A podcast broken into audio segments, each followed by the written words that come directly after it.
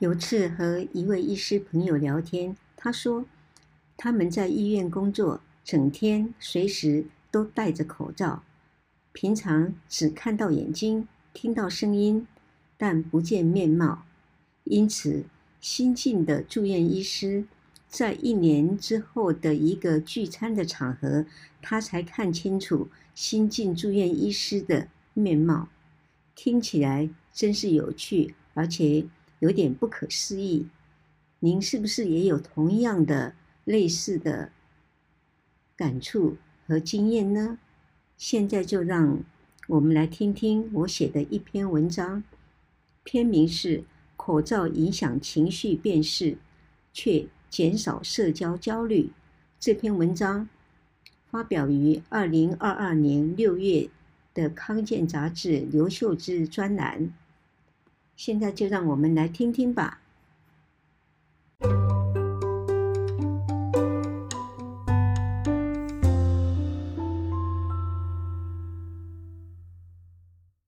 行医多年，在门诊看诊或查房时，我都不戴口罩，主要是对病人的尊重，而且遮了口鼻的脸很难显露出对病人的关切、忧心、鼓励和称赞等表情，隔着口罩也可能因为声音模糊而让医病无法充分沟通或产生误解。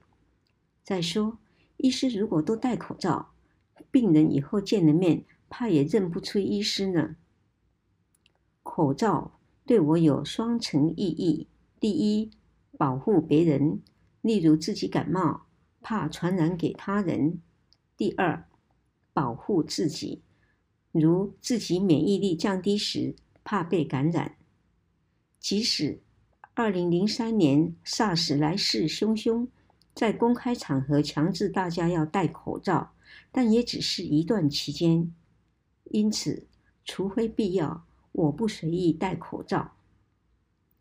然而，二零二零年起，COVID-19 重击全世界，长达两年多与与疫情共存，口罩彻底融入了生活。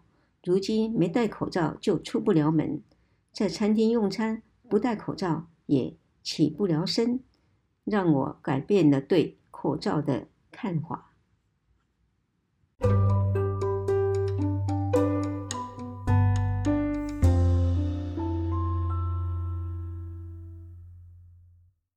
一开始，先是大家清早或顶着烈日排队买口罩，使得口罩变成最宝贵、实用的礼物。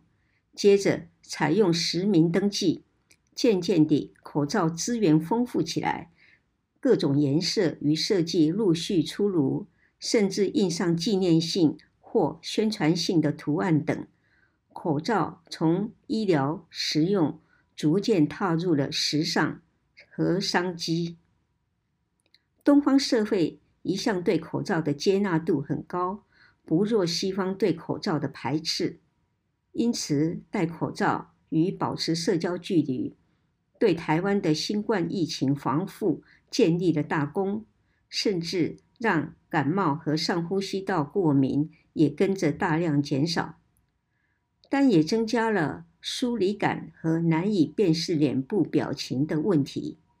于是，有关的医学论文在这两年内如雨后春笋般地出现。脸部表情靠脸部的错综复杂且纵横交织的肌肉纤维的运作，肌肉则受颜面神经的支配，颜面神经又受到大脑额叶与脑干神经细胞的控制。如果这神经传导系统出了问题，会让脸部肌肉麻痹而无法充分表达情绪。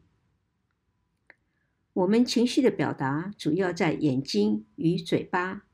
一般而言，上脸部与愤怒和恐惧情绪有关，尤其是眼露凶光或惊惧的眼神；下脸部则与快乐，如乐得嘴巴合不拢和厌恶，如呸嘴有关，而惊喜和悲伤常需要整个脸部的运作。那么，我们如何辨识他人的脸部及其表情呢？他人的脸部经由我们的眼睛与视神经传至大脑的枕叶与颞叶，并与思管记忆的海马区以及思管情绪的杏仁核密切连结。由此可见，辨识脸部及表情所动用的脑细胞甚为广泛。那么，被口罩遮了口鼻之后，大脑还能精确地察觉脸部的情绪变化吗？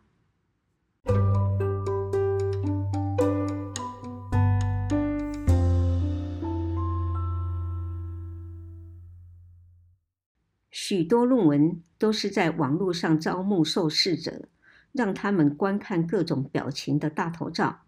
每张相片都有戴口罩与没戴口罩各一张，让受试者区辨大头照所显现的情绪。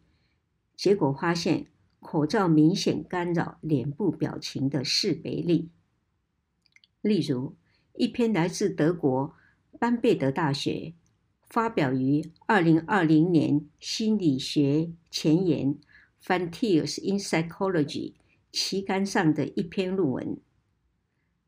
在网络上，让四十一位年龄十八到八十七岁的受试者观看十二个分别显现快乐、哀伤、愤怒、厌恶、恐惧与中性表情的人脸照片，发现只有恐惧与中性表情的识别率不受口罩影响，其他则正确率降低，其中以厌恶的情绪最明显。对于厌恶，没戴口罩的辨识率为九十三点九 percent，戴口罩则降至四十三点七 percent，而且三十七点八误认厌恶为愤怒表情。但这些相片的表情大都来自专业人士，如演员，表情非常明显，甚至夸张。且上网的受试者大都较年轻，而实际生活上人的表情纤细、复杂且多变，所以辨识口罩后面的表情可能是更加困难。不过，人脑有可塑性。就好比手机的人脸扫描不断精进，也许将来有一天可辨识口罩或者人脸表情呢。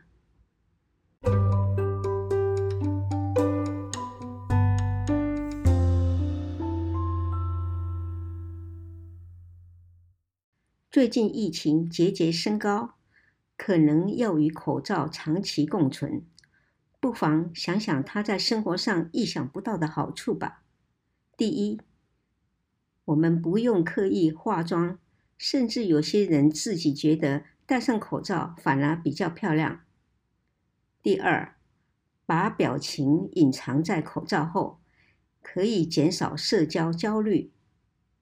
三，让声音与肢体语言有充分发挥的舞台。四。把口罩的颜色、色层变化、图案等于衣饰搭配，可以成为新的时尚潮流。今天就分享到这里，谢谢大家的聆听，我们下星期六再见。